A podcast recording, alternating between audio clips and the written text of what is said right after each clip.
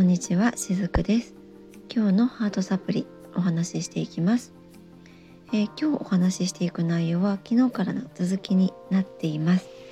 えー、もっともう一つ前の週ではですね感情のところについてお話をしてでその延長線としてですね被害者意識っていうものについてお話をしてきています。で昨日までのお話の中では、えー、感情っていうのは目には見えないからこそ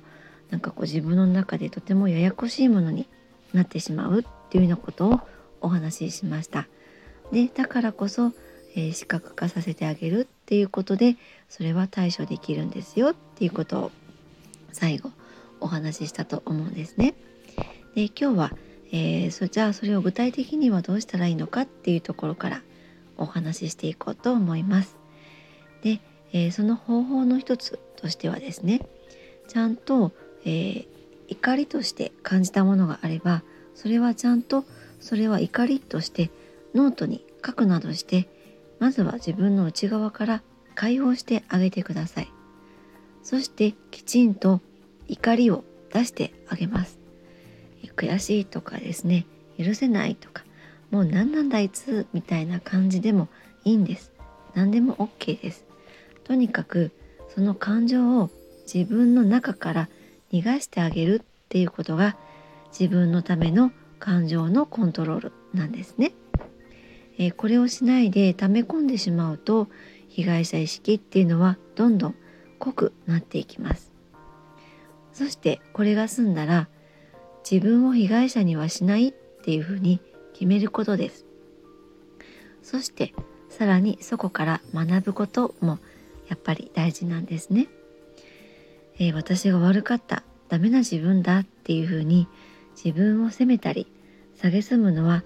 学ぶっていうのとは実は真逆なんです。本当の学びっていうのはこの自分のエネルギーが同じエネルギーのものを引き寄せるっていう仕組みを知ってそこからより良くするために意識に変化を起こそうって努力をすることなんだと思うんですね。自分を救うためにするのが学びです。自分を責め続けても何も始まらないんですよね。目の前の現象は内側もうこれは思いの世界ですねそれの繁栄ですだからこそ内側を変えれば外の世界も変わりますより良い現実を引き寄せたければやっぱり自分の内側を変えることなんですよねすべては自分の意識次第で変わるんですだから今目の前に何かしらの不具合が起きているのであれば自分の内側の世界を知れば解決できるっていうことも言えるんですね。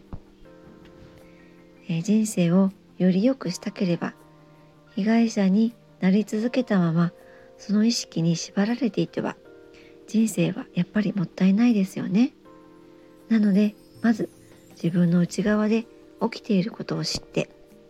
その意識をどう扱うかっていう方に持っていけばいいんです自分の思いをないがしろにしないでくださいねないがしろにされたものは力を発揮しません。自分の思いにしっかりと力を与えられるようになることで現実っていうのは変化していきます。自分を被害者にしないそんな風に決意をすることでもちろん加害者もいなくなるんです。そうやって現実っていうのは一つ一つ変わっていくんですね。今日も最後まで聞いてくださりありがとうございましたしずくでした。